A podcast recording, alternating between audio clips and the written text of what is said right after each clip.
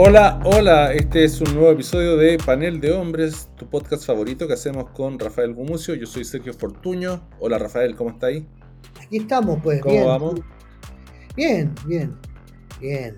Estamos grabando el 18 de octubre, vamos a publicar un miércoles, vamos a publicar mañana, jueves 19, eh, y bueno, hoy día marca el aniversario, que ya es el eh, cuarto, cuarto aniversario de eh, lo que se conoció como el estallido social, que empezó, empezó no sé, bueno, unos días antes en, los hechos con las evasiones del metro, eh, que se fueron poniendo cada vez más peludas, más brígidas, eh, pero ya la cuestión estaba tensa.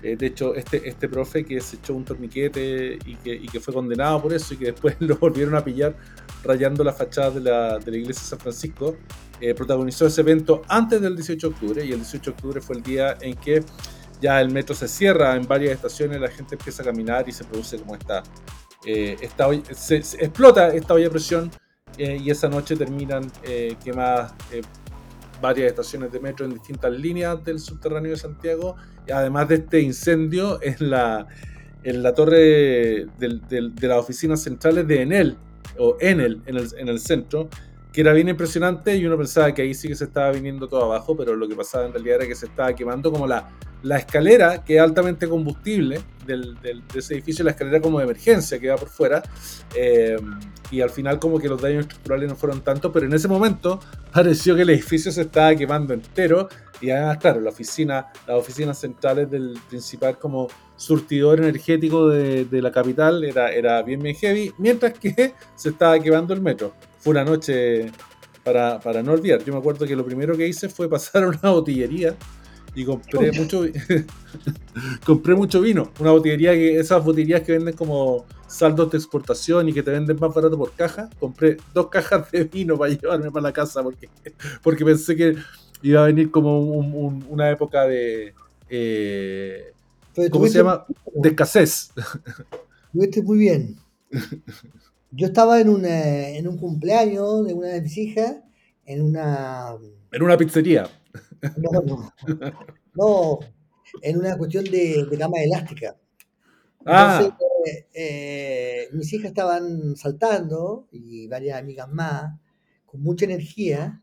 Eh, era un lugar donde todo era azul fluorescente, amarillo fluorescente y naranjo fluorescente. Y varios apoderados me empezaron a mostrar imágenes de lo que estaba sucediendo en el centro de Santiago. Eh, yo no podía creerlo. Eh, pero bueno, había, habían sucedido varias veces cosas parecidas, digamos. ¿Te acuerdas cuando una vez el metro se echó a perder en la época de Bachelet, por, no me acuerdo qué, eh, una vez que se echó a perder el agua, ¿te acuerdas que la matriz de agua se rompió? Sí, bueno, esa misma mañana, la mañana había partido con una cuestión que que, pintaba para ser como un eh, hecho grave, pero al final, al lado de todo lo demás, palideció, que fue la, rotura de una matriz en Providencia, como a la altura donde está el Museo de los Tajamares. Eh, y había inundaciones. Los, matinales partieron con eso ese día. Sí, sí. Eh, pasa algo, bueno, pasa en todas las ciudades más organizadas como la nuestra, en que si hay un solo eje, como en Bogotá o en muchas ciudades, hay un solo eje grande y si ese eje se corta o se rompe, todo queda cortado, digamos. Em, yo pensé que era eso, digamos, era una rotura del eje, digamos, una, una locura, pero no pensé, y de repente varios amigos míos o varias amigas mías me mandaron diciéndome, hoy qué lindo lo que está pasando, qué bonito el, el despertar, palabra que hoy en día nadie dice ya, el que Chile despertó, digamos. Eh, y otros amigos y amigas mías, que son mis amigos hasta el día de hoy, empezaron a decir qué horrible lo que está pasando, qué horror. Pero yo estaba mirando la, la, cama elástica, así que no, no, ninguna de las dos cosas me conmovió demasiado. Hasta que volví a mi casa y empezaron la barricada y entonces mi ex mujer, que, que gringa, me decía, ¿qué hago? Y yo le decía, no, eh, toca la bocina, que estoy a, favor, que estoy feliz.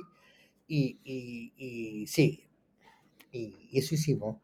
Y bueno, y después la, la, lo, que siguió después fue para mí horroroso, digamos. Fue un, realmente un antes y un después eh, importante. También para ti, Sergio, ¿no? Sí, sí, de todas maneras. Yo, yo me, yo como que sentí inmediatamente que las cosas no iban a ser iguales cuando esa, esa tarde eh, en, en, las noticias veo la imagen de eh, un estudiante que en una estación de metro, que creo que era la estación Moneda en la Alameda, eh, tira un monitor a, a, las líneas del tren. Ah, sí. sí. Y, y, ese, y, y, se produce como un, uh, una explosión de chispas bien impresionante. Y para mí esa fue la imagen de que algo ya se había roto como sin remedio. Eh, y, y, que ahí estaba contenido todo lo que iba a venir después. Eh, y claramente eh, yo también tuve esa cuestión que es bien poco sexy en el fondo, que es como darse cuenta de que eh, esa aura épica que se le quería dar a todo lo que estaba pasando no se, no se podía encontrar por ninguna parte. me parecía que, que, toda la gente que, que vibraba como con, con lo que estaba produciendo el estallido, con esta gran explosión social y con las promesas que, que encarnaba, eh, estaban de alguna manera narcotizados. Y fue, fue duro estar, eh, tener esa impresión desde el, desde el primer momento, digamos, o sea, desde el momento en que ese monitor chocó contra las líneas electrificadas del metro en la estación Moneda de la línea 1. Eh, fue, fue un momento en que mm, era, o sea, no, no, no lo pasé muy bien, digamos, porque sentía que o yo estaba muy mal, que, que, no, que, no, que, no, era tan terrible, porque ¿qué tiene de nuevo? ¿Qué tiene de nuevo? O todo el mundo estaba muy mal y eso sí era más preocupante. Sí, pasó lo mismo. Por suerte tenía yo este grupo de amigos, que no voy a mencionar ahora, pero eh, son todos eh, mis amigos desde, desde, los 25 años, que les pasó lo mismo. Mi, pero, mi, amigo, mi, amigos con los que fui a la escuela militar. Sí, con los que, amigos de los viejos regimientos. No, eh, no, justamente por eso, no eran amigos fachos, ni mucho menos. Entonces, me... claro, si esta gente no hubiese roto el metro, que es lo que más me, me, me convoca o lo que más me, me, parece lo más social, lo más socialista, lo más progresista que tiene la ciudad. Eh, lo más igualitario también, pues de alguna manera hay, hay, un plano en que iguala a las distintas como zonas que son atendidas por el metro. Claro, eso me, me eso me dejó muy, Claro, eso me, me, hizo al tiro como decir, oye, estos weones no les gusta lo que a mí me gusta, lo que yo siento, lo que a mí me gusta, a mí me gusta, no sé, me gusta el, Cocomán, pero eso no, no, tiene nada que ver, pero eso me gusta como algo que nos gusta a todos, digamos, uh -huh. que no puedo encontrar una política más socialmente consensual que esa, digamos, y más políticamente consensual. Entonces, eso ya me, me dio la alerta. Eh, pero lo que todavía creo que no está resuelto, porque yo veo todos los análisis, incluidos los míos y, y, los de, y, los de, Carlos Peña. Lo que no está resuelto y todavía no lo vamos a ver es por qué la famosa frase de, de, de Clemente Pérez eh, resultó ser totalmente falsa. Porque eh, cuando él dice esto no prendió, cabros, no prendió, era una, una, estupidez, pero no una estupidez, no una estupidez totalmente estúpida, en el sentido de que uh -huh. varias veces han habido movimientos, y los hay todo el día, eh, eh, de, de, protestas violentas, antisociales o antipúblicas, y no prenden, porque de repente la gente dice que esto no, a mí no me conviene nada, o sea, yo no gano nada con esto, o sea, mm. muy bien cabros, pero esto no, yo sabes que me tengo que ir a mi casa y no.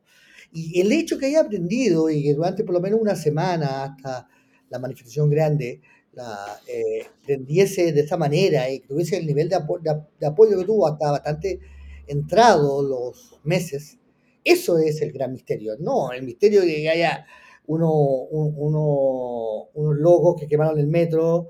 Claro, eh, unos secundarios que, o unos secundarios que organizaban las evasiones, digamos, eso, eso, eso tampoco sí, era nuevo, pues ahí tenéis razón. No, no era, nada eso no nuevo, era nuevo. Ni nada inesperable. El nivel de apoyo, primero hay dos cosas, el, el, la falta de total de policía política o de policía de investigaciones o de policía de inteligencia policial que hizo que, que algo que podía haber sido vandalismo se transformó en algo de una escala mundial. Eso es un tema, pero el gran tema para mí es porque hay gente que esto no lo beneficia para nada y que los perjudica y que los perjudicó, al final eh, apoyó esto. Eh, mm. Y la gente no es tonta y si lo apoya y si lo, y lo apoyó de bastante, bastante tiempo, digamos, eh, es porque algo pasaba, digamos, que yo creo que la élite estamos muy contentos con decir, oye, hace cuatro años yo tenía razón, vieron que yo lo decía, vieron que Carlos Peña lo decía, vieron que están todos equivocados, bien que son unos tontos y no tienen idea. Pero sí, eso está súper bien, me, me, parece muy satisfactorio para el ego, pero algo pasó, que, que las personas están dispuestas a, apoyar algo que no les convenía en nada, digamos, que, eh, que yo estoy encerrado en el centro y veo quemarse la torre de mm. Enel, yo no puedo llegar a mi casa porque, porque no hay forma de, de aparte de caminar 30 kilómetros, digamos, llegar a mi casa y yo estoy contento, estoy feliz y, considero que eso es un momento maravilloso, eso es lo, llamativo, digamos. Es un poco parecido a lo que pasa en Gusto, digamos. porque estas personas están felices en el barro chapoteando? Pero bueno, pero están escuchando a Jimi Hendrix. Eh, claro, eh, sí. Eh, sí. ya, sí, está bien, están como la mierda, pero están escuchando Hendrix. hay una hay una contraprestación que es buena, digamos. están escuchando Jimi Hendrix, o sea, ese, es el tema, ¿me entendí? Sí, eh, bueno, hay una vuelta súper corta para entenderlo, ¿ah? y, que tiene, y que lo dice mucha gente, el país dejó de crecer. Eh, y tú cachai que, bueno, el momento en que se produce esta cuestión, el, estallido, la quema de las estaciones de metro, eh, tenéis que pensar cómo venía Chile y cómo venía el gobierno de Piñera. Eh, Piñera había ganado las elecciones con una promesa de crecimiento económico, eh, tiempos mejores, era la cuestión, con, una canción del Puma Rodríguez que le habían cambiado la letra a Agárrense de las manos le habían puesto, no me acuerdo, que eh, como ya vienen tiempos mejores. Vamos a terminar, vamos a terminar el episodio de hoy con esa canción del Puma, que es súper buena. agárrese de las manos. Em, pero. Y le había costado tomar como. retomar el crecimiento económico, pero el, el año 2019, el primer trimestre, estuve como revisando los números. Eh, el, primer trimestre había tenido un crecimiento del Producto Interno Bruto del 1,4, más o menos, reguleque, bien reguleque. El segundo trimestre, 1,8, ya va como asomándose un poco, asomando un poco la cabeza. Y el tercer trimestre ya era casi el doble, 3,4 del crecimiento anual del PIB. Y venía como con ese vuelo y se produce el estallido que eh, implica que en el cuarto trimestre del año hay un crecimiento negativo de 2,1, se termina todo, digamos, y el, crecimiento del año termina en 1,1 en las cifras de entonces y 0,9 con, con, las correcciones del Fondo Monetario Internacional. Entonces, la, Dale, Rafa. Pero ese crecimiento es casi todo eh, debido a la inmigración. Eh, es decir, sin el elemento de inmigración que hizo crecer la economía, la, el crecimiento a veces es negativo. Entonces es un crecimiento que sí existió eh, en la cifra macroeconómica, pero no existió en la, en la cifra microeconómica. Porque claro, no, claro, o sea, para eso tendría que haber vuelto a crecer al 6%. Claro, porque la, la inmigración se, se, hizo el crecimiento, pero se lo llevó. ¿Entendí? Entonces, para la gente no. Y, ahí está la contradicción de la micro y la macroeconomía, digamos. Que no, no soy especialista en ninguna de las dos, pero. Eh, pero sí eh, era un crecimiento que, se debía a una activación económica que se debía a la, a la, inmigración, pero al mismo tiempo la inmigración se, se llevó los puestos de trabajo más, más bajos, más, más, fácilmente conseguibles cuando hay crisis, digamos, los países que, eh, como nuestro, cuando hay crisis económica, la gente se va a la, a la, construcción o a trabajo eh, de segundo o tercer orden, digamos, para sus aspiraciones, digamos. Hacen podcast. Claro, hace y, y, claro, esos puestos estaban cubiertos por la inmigración, entonces también no hubo respuesta en la economía real. Entonces, claro.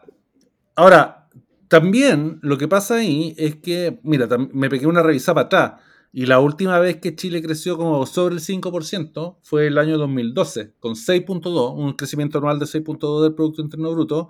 De ahí, 2013 es 3,3, 2014 empieza Bachelet 1,8, 2015 2,2, 2016 1,8, 2017 último año Bachelet 1,4. Entonces hay un, hay un, hay un desinfle y cuando, y cuando la economía está creciendo, tú lo decís, es a costa de la inmigración o es, o es el factor inmigración que hace que ese crecimiento no le llegue a todo el mundo como le llegaba antes. Por tanto, se necesitaría todavía más crecimiento. Yo creo que ese, es una... Y eso también lo dicen, bueno, algunos de los... De los de las voces que ya en ese momento eran críticos del movimiento, y ahí eh, Carlos Peña igual eh, es como un poco héroe en ese sentido, ¿no? Como el día 2 dijo, esto es una cuestión que no tiene nada que ver con demandas sociales, una cuestión como muy generacional, y en aquellos sectores más desposeídos que se han visto afectados por esta falta de orden, se va a producir como eh, una, un acercamiento a sectores de, ultra, de ultraderecha. Pasó tal cual, digamos. y y eh, la, la, esa promesa de volver a crecer y de que ese crecimiento iba a generar un bienestar rápido o iba a mantener este como eh, ritmo rápido de expansión del bienestar, se rompió. Ya a partir como de eh, el, segundo gobierno Bachelet y el incumplimiento de esa promesa yo creo que fue que puede explicar para mí Rafa el hecho de que la gente haya dicho ya la cuestión no ha resultado como viene resultado, no, no, ha resultado en orden, en tranquilidad, con los políticos llegando a acuerdos, no están llegando a acuerdos y por lo tanto hay que ponerle ficha a esta, mm, eh, a esta cuestión caótica, a esta cuestión que parece no ir a ninguna parte, pero, pero en ese momento la única explicación que yo tengo es que para mucha gente esta sensación de no ir a ninguna parte era algo que podía cumplir la promesa de mayor bienestar, ya que hace mucho tiempo que no se venía cumpliendo. Sí, ahora es un tema eh, no solo chileno, es un tema eh, eh, mundial, que tiene que ver con una clase media en todas partes del mundo. evidentemente hay que descartar que el estallido fuera un movimiento popular. Había, por supuesto, gente popular y, y había de narcotráfico y había gente de la Garra Blanca y por supuesto mm. cuando un movimiento es tan grande hay mucha gente. Pero el motor del, del, del, del, estallido no era la clase popular, digamos, y las demandas no eran de la clase popular, eran la clase media empobrecida. Eh, a nivel mundial eso tiene expresiones muy distintas. En Chile fue el estallido, en eh, Francia el, el, el amarillo, en, en Estados Unidos fue el trampismo, digamos, y y, el Pizzagate y, y, la toma de... Juanón, claro. Juanón. Eh, en, Argentina va a estar haciendo mi ley, que es la rebelión de una clase popular, de una clase media, eh, que siente que paga muchos impuestos y recibe muy pocos derechos, o que siente que, que, está, que siempre hay que pedirle a ella, digamos. Eh, que son los que en Chile declaran impuestos, pero no tienen, pero son los que justo están declarando impuestos. Eh, y los que están a punto de declarar impuestos, pero no pueden declararlo, digamos, porque no tienen suficiente ingresos. Eh, pero pagan impuestos igual, porque pagan impuestos eh, muy caros, digamos, al, IVA. Entonces, esa rebelión de las clases medias anónimas, que han visto de manera más histórica que, que, que, un año u otro, digamos, sino que más bien histórica, una depreciación de sus eh, de sus vidas, que es una versión relativa, porque la tecnología, por otro lado, le ha dado un tipo de vida que no tenían sus abuelos y sus padres, pero sus abuelos y sus padres tenían garantías, digamos, salud, educación. ¿eh? Eh, estamos hablando, sobre todo en Francia, se ve muy, mucho así. Evidentemente, cuando tú tenías salud gratis, educación gratis, pero vivías hasta los 70 años, era distinto que cuando tú tenías educación gratis, salud gratis, vivías hasta los 116 años, digamos. Y, y al año 93 te dices que ya se te acabó, ya no, no estás empezando a joder con tu, con tu, vida, digamos. Entonces, eh, hay una, una desconexión, además, porque esta gente vive, vivimos eh, fuera de la ciudad, eh, desconectado. Entonces, es un movimiento mucho más amplio y más complejo, digamos, creo yo, que tiene que ver con la nueva tecnología, tiene que ver con la nueva economía, es muy complejo, pero a mí me llamó la atención que las peticiones, las, los discursos, incluso las, los dolores, porque en, Francia también se perdieron muchísimos ojos, digamos, porque la policía francesa es muy violenta, eh, tan violenta como la chilena o más, eh, y, y, y, usaban balines, entonces también hubo mm. varias pérdidas de, de, ojos, digamos, eh, muy parecido y sin embargo, en Francia hay educación gratuita, hay salud gratuita, hay pensiones gratuitas, entonces eh, no, no, no era la misma, no, no era la misma queja. Entonces, mm. eh, ¿qué es lo que hace que gente en París, que tiene lo que en Chile no tenemos, se queje y se enoja de la misma manera, con la misma intensidad y con el mismo riesgo? Porque a mí lo que más me llama la atención es el riesgo, digamos, porque Eh, eh, y eso es lo que también apostó un poco Piñera, sin mucho resultado, que es dispara un par de, balines, le llegan a los ojos a un par de personas y se van a ir todos, digamos, porque se van a asustar y van a decir que eh, era chiste, pero no, mm. seguían, seguían. ¿Qué pasó ahí? hay muchas razones y por supuesto que, que, todo lo que uno pueda decir es cierto y todo lo que uno puede decir es parcialmente cierto, no, no todo, pero hay algo en una clase media que se siente que paga todo, que no consigue nada, que, que, es la, la, eterna invitada a la boda y mm. que de alguna forma no eh, vive, vive eh, ¿cómo se llama?, atormentada por una clase alta que ven muy, muy por encima, y lo está, eh, y a la que no tiene ningún acceso, digamos. Mm. El único acceso que tiene es salir de la pobreza y, vivir más o menos bien. Eh, pero los ricos son otra cosa, digamos. Sí. Sí, yo, mira, a mí me parece que, el, que es equivalente como a, a los impuestos que pagan las clases medias en Europa, por ejemplo, o, sea, o, en, sociedades más propensadas a los estados de bienestar. Eh, en Chile es equivalente no tanto al impuesto como, como entrega a la sociedad, sino que a la promesa de la recompensa al mérito individual. Entonces lo que pasa ahí es como, puta, me prometieron que si mis cabros estudiaran en la universidad eh, les iba a ir mejor y todo, pero claro, los cabros que estudiaron en la universidad eh, les pueden haber tocado préstamos con altas tasas de interés eh, que después tienen que pagar y que, y que no encuentran las carreras donde los sueldos les permiten pagar esas deudas, sobre todo antes de que se relajara un poco el, el, CAE, digamos, antes el CAE funcionaba mucho más como un préstamo bancario que hoy día, hoy día, hoy día no es tan así. Eh, pero ahí hubo como una, promesa rota y, claro, lo que tú te preguntas, Rafa, también es una cuestión que deberíamos preguntarnos todos, es por qué estas son las formas que se adoptan para eh, expresar esos descontentos y ese malestar y que no son una exclusividad chilena, digamos. ¿Qué está pasando? O sea, ¿Qué cambió? ¿Qué, ha cambiado en la forma en que, en que vivimos y que organizamos las sociedades que hoy día el, descontento y el, malestar se expresa de esta manera? Piensa que esta cuestión viene eh, de Ucrania, digamos, o sea, de, de, las protestas en contra del gobierno prorruso de Ucrania del año 2013. La, la noción de primera línea, como eh, civiles eh, armados con escudo y con piedra, muchas veces sacadas como del mismo pavimento y de los bienes públicos que protege a los manifestantes o que crea un círculo en torno a los manifestantes para enfrentarse a la autoridad, a, las fuerzas de la autoridad, viene de ahí, digamos, de, las largas movilizaciones en Ucrania eh, en contra del de, eh, el gobierno prorruso de entonces, que había eh, revertido la decisión de que Ucrania se integrara a la Unión Europea. esto está en este documental de Netflix que no me acuerdo de, del nombre este momento, pero, pero un documental imperdible, digamos, para esto, porque, porque ahí se ve bien como la génesis de esta nueva forma de manifestar el descontento. Sí, bueno, voy a decir algo que realmente es un poco polémico. Yo creo que, que, que los occidentales nos hemos equivocado mucho con, Ucrania. Yo no creo mucho que el apoyo a Ucrania sea, eh, ese apoyo incondicional sea muy bueno. Yo creo que Ucrania es un problema y, que es difícil apoyar a Ucrania y al mismo tiempo eh, apoyar a Israel, digamos. Eh, eh, porque yo apoyo a Israel, pero no apoyo a Ucrania, digamos. porque no creo que el nacionalismo en ninguna de sus de su, de su manifestaciones es demasiado atendible. Ahora, tampoco, tampoco apoyo a Putin, entonces no, no voy a, hacer nada, pero y no voy a inmolarme en este caso, pero sí yo creo que las protestas de Ucrania eran más o menos absurdas en cierto sentido, porque no tuvieron manifestaciones políticas, las tuvieron después y pusieron un actor, digamos, de, mm. eh, presidente. No, eso sí, eh, pero esa, esa, esa, esa, esas protestas sí votaron al gobierno finalmente. Lo que pasa es que fueron muchos meses, pero digamos.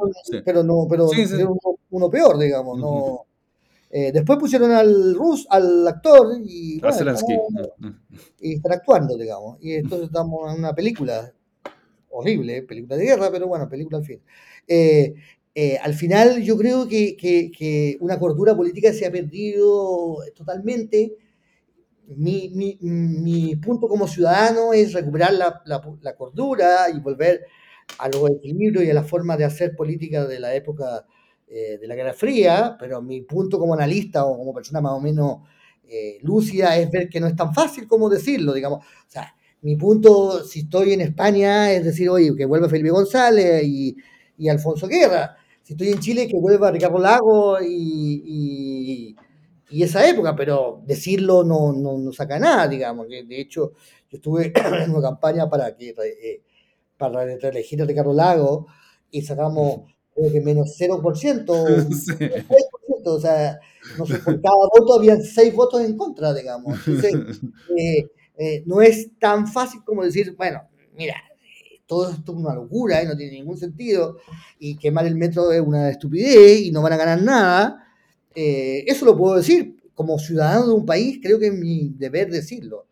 Pero como analista o como persona más o menos inteligente, no puedo simplemente decir, oye, están todos locos y yo estoy, y yo estoy, yo estoy en, lo, cierto, porque es más complejo de que eso, ¿me entendés? O sea, eh, más o menos Macron hizo lo que yo debería, habría hecho, pero le ha ido como a la mierda, digamos, eh, eh haciendo eso.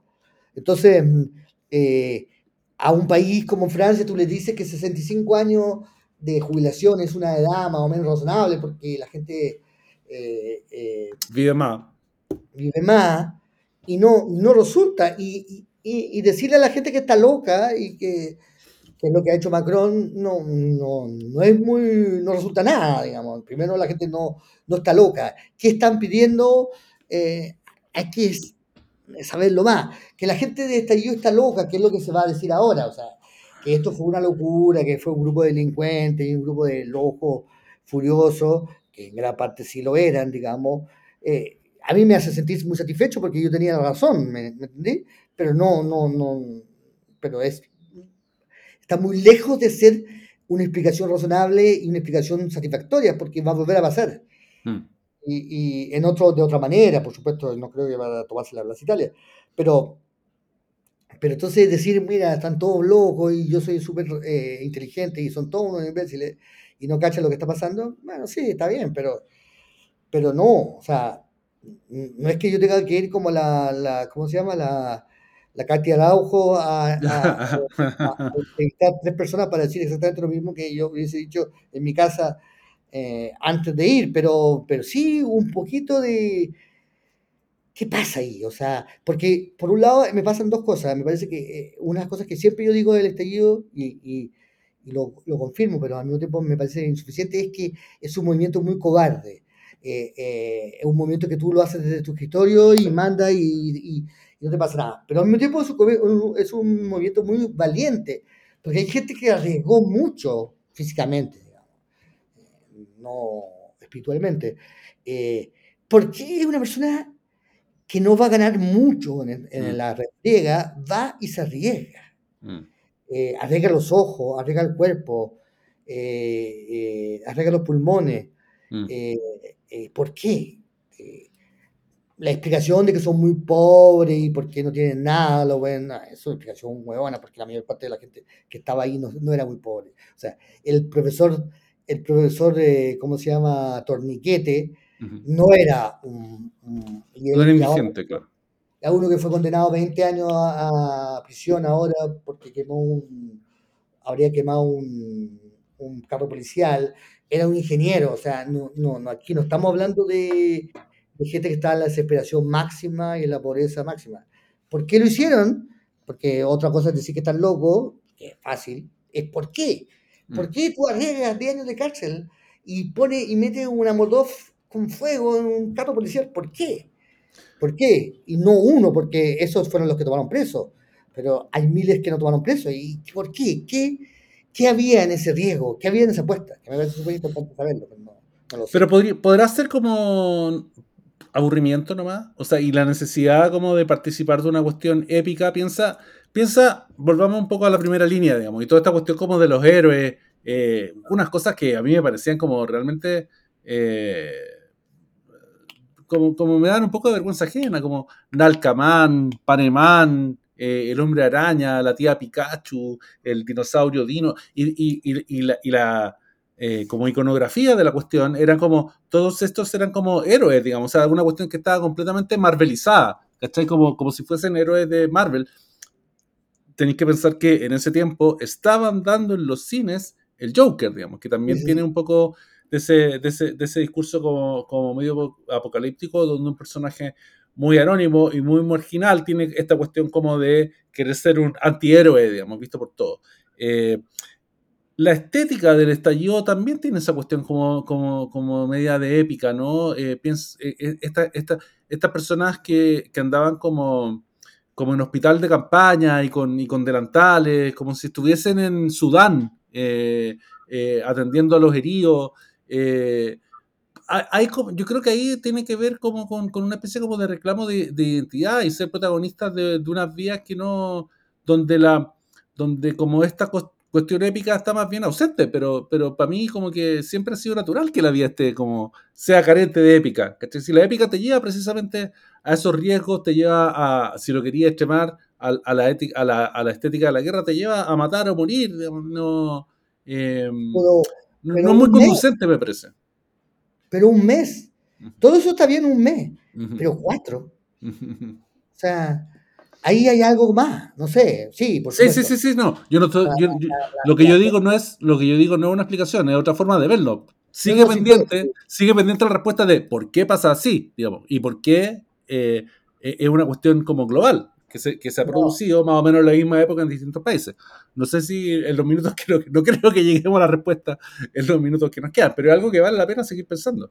Eh, me parece súper interesante y me parece que, que, que, por primera vez, o no por primera vez, muchas veces, el mundo no fue suficientemente eh, pendiente, no estuvo suficientemente pendiente de lo que pasó en Chile. Mm. Es decir, creo que, que, que, como también pasa en este tipo de, de movimientos, cada, cada país cree que su movimiento es como único, ¿me entendí? Entonces, si yo quisiera venderle a los españoles un, un, libro sobre el estallido chileno, me dirían, pero esto es chileno. Bueno, de hecho, no solo no estoy hablando en, hipotético, eh, eso sí pasó. A mí me pasó. Eh, eh, y si yo fuera francés y escribiera un libro sobre, la, sobre, el, sobre los lo chalecos amarillos, todos me dirían súper bien, pero aquí me importa a mí. yo, yo tengo mi estallido, ¿me entendí? entonces, es, y, y, los lemas y las preocupaciones y la forma de encararlo es poderosamente la misma, digamos, eh, eh, terriblemente la misma, pero, pero ningún movimiento de esto se ve como parte de un, proceso, por suerte, porque si, si se hubiera aliado, eh, estaríamos hasta, hasta el pico, digamos.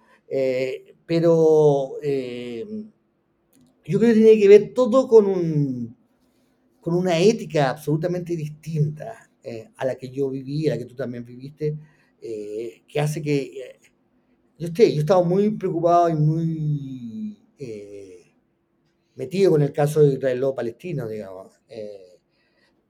nada de lo que pasa ahí es sorprendente, digamos.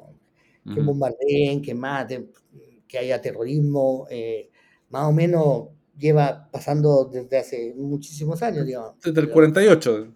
Claro. pero la, la forma del último atentado de, de, de, de Hamas, es totalmente distinta y completamente nueva.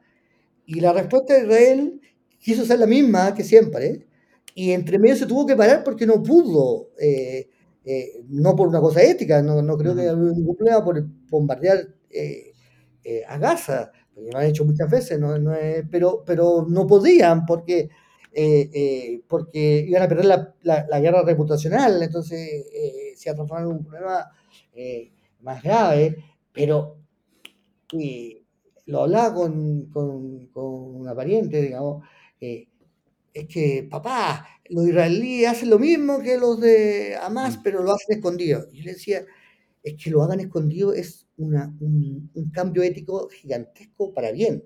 O sea, que tú hagas maldades, yo no lo puedo evitar. Que tú seas cruel, no lo puedo evitar. Pero que tú lo hagas escondido es ya un, un paso gigantesco. Eh, que tú lo hagas a, y lo grabes y lo mandes como un, un trofeo, eso es eh, la transformación ética. Claro, que, ocupe, que, ocupe, que ocupes tu acción agresiva, eh, que ocupes el registro de tu acción agresiva como otra arma propagandística, digamos, y que, y que, y que aumenta el efecto sobre las víctimas, es distinto. y ahí yo también estoy como... Necesitamos, necesitamos gente que esté más en desacuerdo, Rafa, porque estamos de acuerdo también en, esto. y esto pasa, esto pasa en todas las casas, ¿ah? porque a mí también me preguntaron como, oye, pero ¿qué onda? ¿De, qué lado hay que estar? Eh, y, aquí eh, me ha costado llegar a la conclusión, pero creo que estoy llegando a esa conclusión de que este es un caso en que hay que tomar un lado. Ah, yo también. Yo tomado el lado... Sí, sí, sí, porque, porque es, eh, yo, yo, estoy como en lo mismo, pero porque sería como, y esto es un error que cometió Chile, no haber tomado un lado en la Segunda Guerra Mundial. Eh, era, como, era como imposible no tomar un lado ahí. Ahora, tomar un lado significa, para mí es complejo, porque significa eh, que, hay que hacer una reflexión sobre la guerra, finalmente, y sobre las implicancias de la guerra, digamos. O sea, al, tomar un lado, tú, igual estás validando que, que, que, hay una guerra. Bueno, y la guerra no, van a dejar de existir porque tú estés en desacuerdo con ella. Pero es complicado. A mí el, tema de la, guerra me, complica harto como... No, eh, como una persona bien, bien resistente a la violencia, además, ¿cachai? Ah, y además que si estáis de acuerdo ah, con una guerra, debería, deberíais creo yo, digamos, estar dispuesto a ir a pelearla. Y si estáis dispuesto a ir a pelearla, que tenéis que estar dispuesto a matar o a morir. Y ahí la cuestión se me... Yo no, yo no me voy al frente, yo no me voy a la trinchera ni cagando. Menos, menos en Israel-Palestina, o sea, claro. la, posibilidad de morir son... son, 104%. Y además no sabéis por quién te van a matar. claro. En el caso mío, que tengo una cara bastante sefardita y árabe, pues me pueden matar cualquiera de los dos.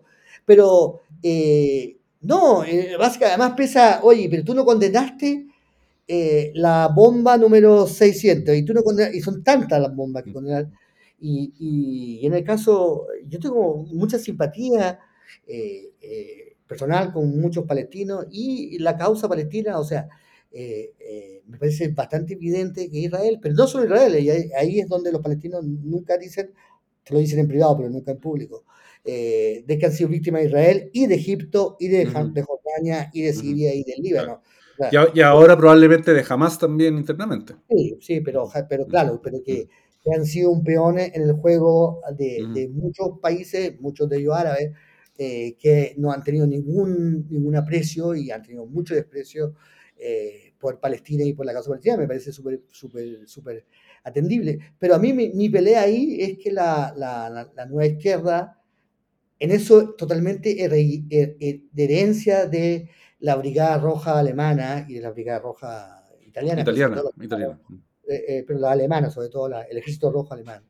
Eh, tiene un antisionismo radical que nació de la culpa alemana por haber sido hijos o nietos de antisemitas radicales y que extrañamente su forma de, volver, de volverse no antisemita fue eh, eh, crear la idea de que los palestinos eran los nuevos judíos y que mm. ser hoy en día pro-palestino era como ser eh, pro-judío en el año 36. Lo que terminó en que algunos de estos terroristas alemanes terminaron matando judíos porque eran judíos, simplemente quienes en un avión secuestrados, quién es judío, quién es judío, y matar solo los que eran judíos, lo que era exactamente lo mismo que hacían sus abuelos y sus padres, digamos. Claro.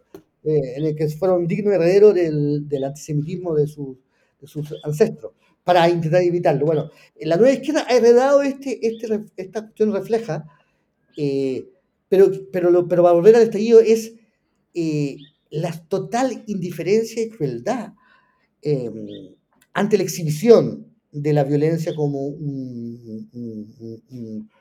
una forma de exhibición perfecta. claro, que, es, como, es, como, es como arma y trofeo al mismo tiempo.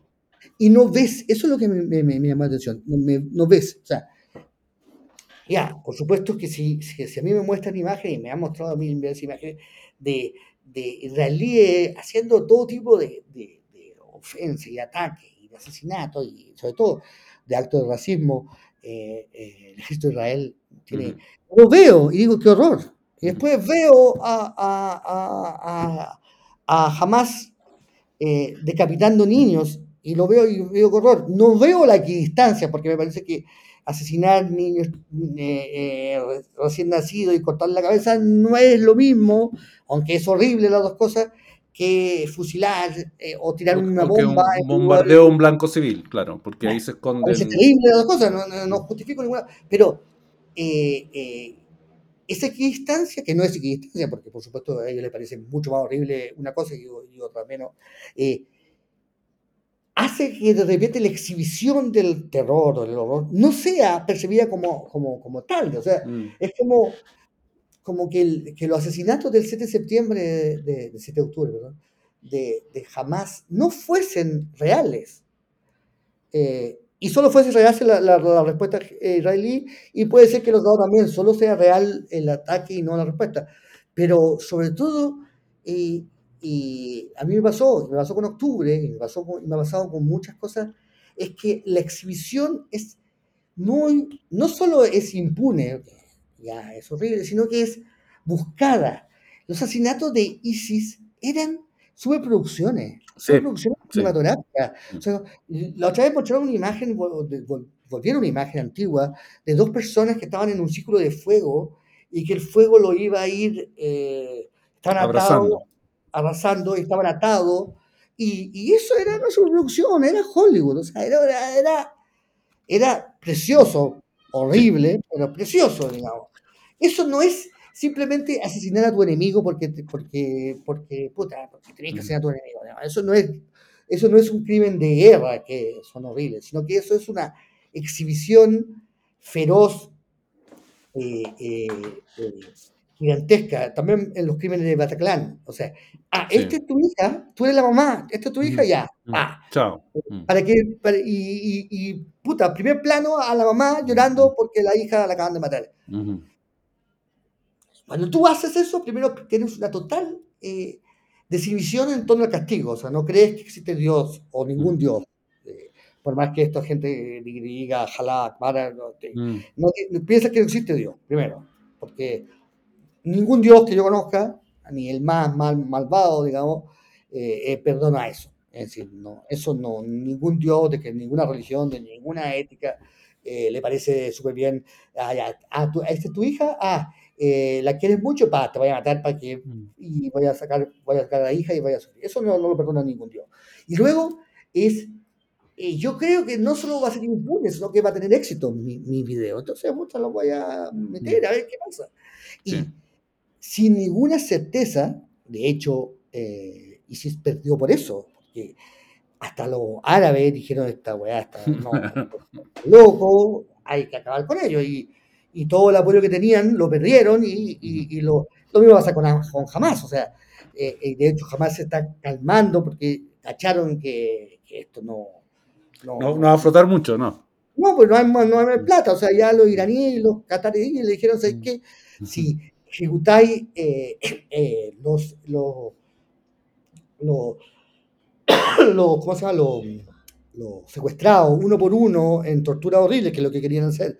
Eh, y así una serie de, de, tortura horrible, nos vamos a ir todo al carajo. Así que, que ahora filmanlos como, ay, como, y ya dejan muy claro que están en Gaza para que dejen de bombardear. Pero, pero quiero decir que, que que esa de, eh, paso moral a mí me, a mí me quizá como a todo viejo, me, me llama mucho la atención.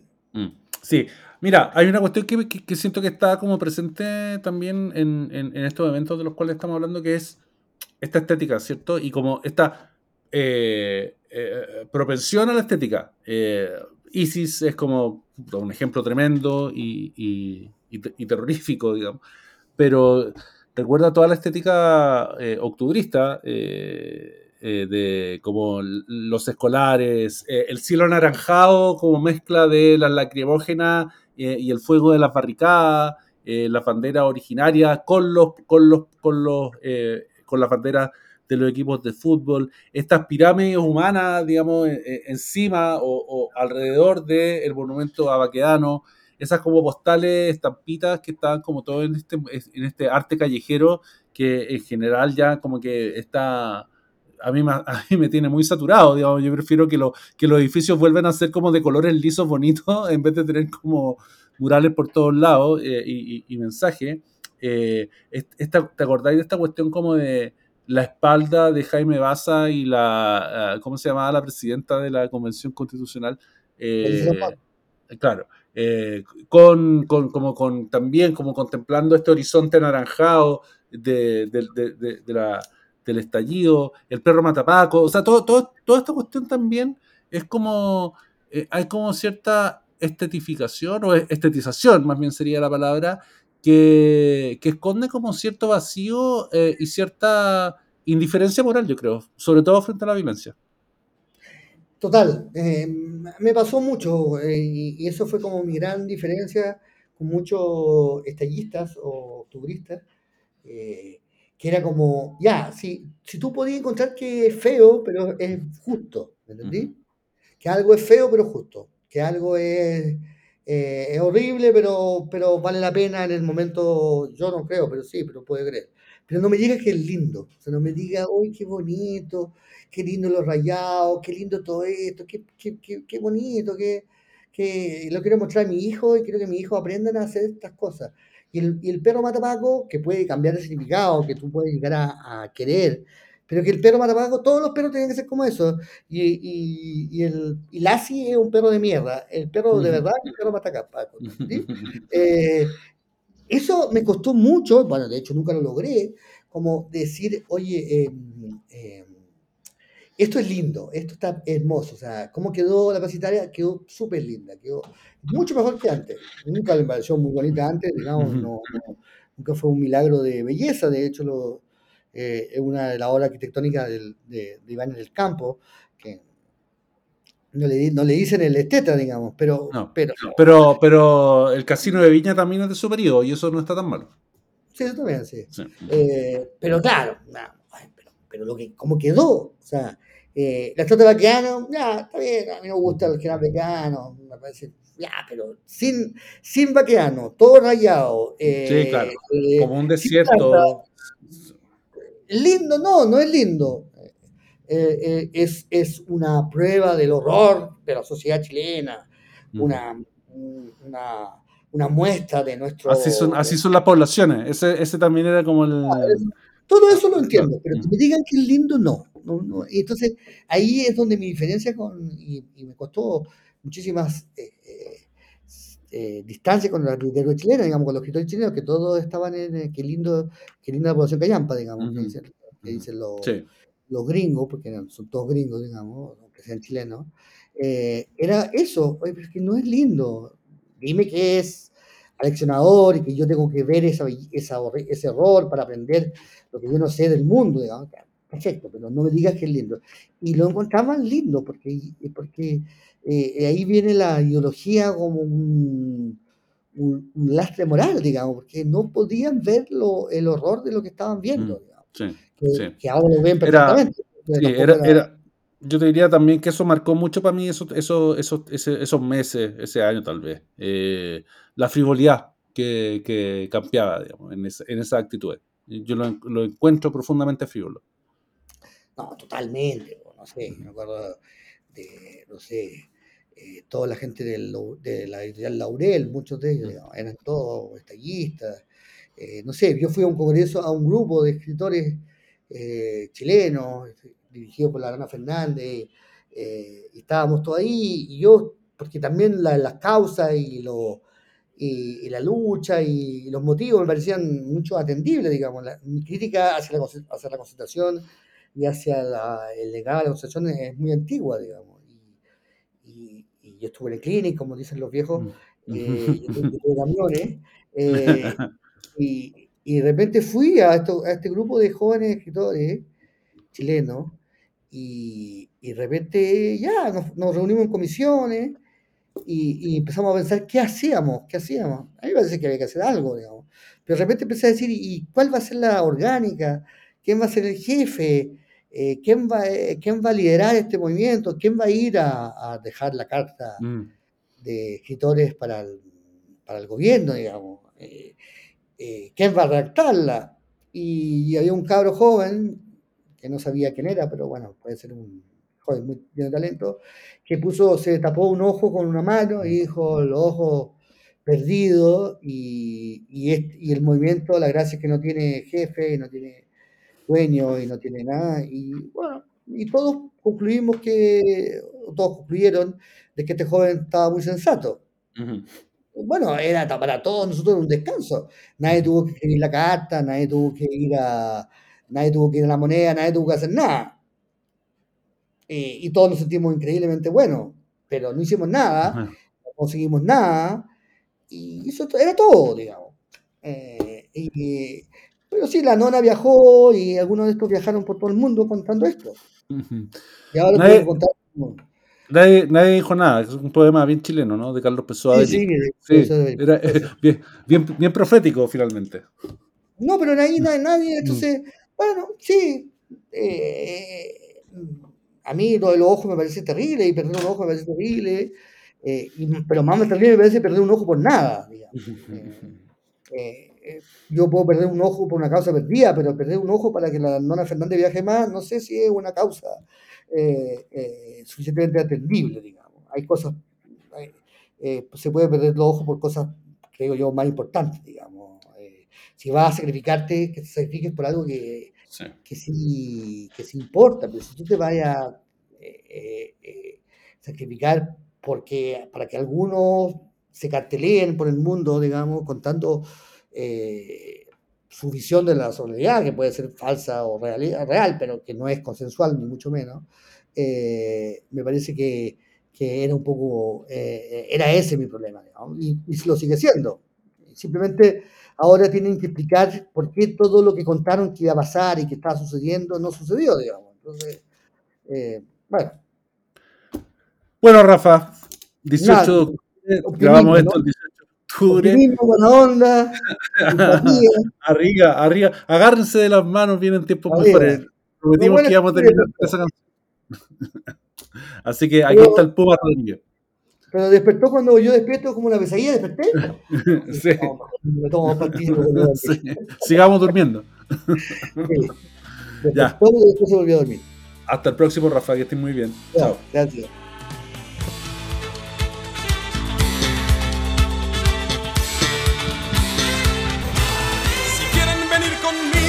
a la tierra de las flores, si quieren buscar amores de los que aman de verdad. No dejen que yo me vaya con el corazón vacío, no esperen a que haga frío para empezar a buscar el calor de un buen amigo que les hable, que les quiera, que una palabra sincera puede las penas callar. Agárrense de las manos unos a otros conmigo